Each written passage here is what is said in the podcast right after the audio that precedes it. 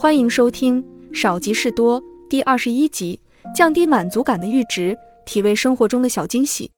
正如我们之前谈论金钱话题时所说的那样，人们的满足感最后是会被逐渐麻痹的。小时候，比如刚刚学会乘法，或是参加运动会拿到第一名，这些单纯的小事就可以让人欣喜若狂。但各种各样的经验一一体验过之后，就会对生活中的惊喜见惯不惊。如果不是什么感天动地的心灵震撼，很难再让人感到满足。因为丹麦人不会去追求那种过于宏大的梦想，他们一直都很清楚自己的能力界限，不会去追求那些好高骛远、华而不实的东西。他们只考虑在自己的能力范围之内可以做的事情是什么。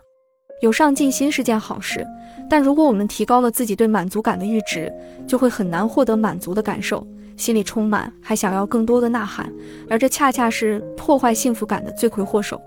为了避免这种情况，为了让生活中出现的一件微不足道的事情就可以让我们感觉到快乐，可以适当下调我们的满足感阈值。这样一来，每一天都应该过得很开心。这需要我们意识到自己已然麻痹的事实，开始重新找回感性。薪水也是这样，如果总是跟别人比较，便会觉得自己赚的还不够。如果我们生活在生活水平比当前要低很多的地方，就会觉得很快乐。但如果是打肿脸充胖子，一定要到有钱人居住的社区生活，估计就会很难感到满足。住在夏威夷的时候，我时常会这么想。就拿宅急送来说，在日本。用户可以精准地指定具体配送时间，而这样的事在夏威夷则不可能发生。就算是勉强预约了配送时间，对方也有可能不准时送达，而这些都是非常常见的事。地铁、轻轨也是如此。在日本，准时是一件理所当然的事。此外，在时令蔬菜方面也不一样。夏威夷几乎没有固定的食材季节，一年到头能吃的东西总是老三样，所以一回到日本。就能体会到就快要品尝到新鲜蘑菇的乐趣，但是以前生活在日本的时候，每天只知道饭来张口，根本不会想到要把食材和季节联系在一起，没有特别留意过，也就不会觉得这是一件多么大不了的事。如果认为自己所得到的一切都是理所当然的，自然很难感受到幸福。只有在体验过不同的文化之后，才会发出万事万物弥足珍贵的感叹。感受的阈值上升，是因为我们对每天习以为常的生活已经习惯，知觉在麻痹之后产生了钝感。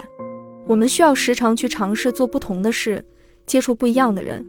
就算是不住在夏威夷，也能够让阈值下降；就算是面对一些微不足道的事，也会倍感幸福。当我回到夏威夷时，我开始更加珍惜那些日本独有的细微之处。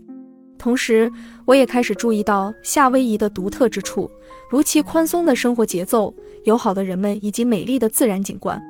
通过在不同的国家和文化背景下生活，我们可以更深入地了解自己的价值观和需求。我们可能会发现，在某些方面，我们原本认为理所当然的事，实际上并非如此。同时，我们也会意识到，即使在自己的家乡，也有许多值得珍惜和感激的事物。旅行和体验新文化的过程，不仅可以帮助我们降低幸福感的阈值，还能教会我们如何在日常生活中寻找并珍惜那些小小的快乐时光。无论我们身在何处，学会把握和欣赏生活中的每一个时刻，都是至关重要的。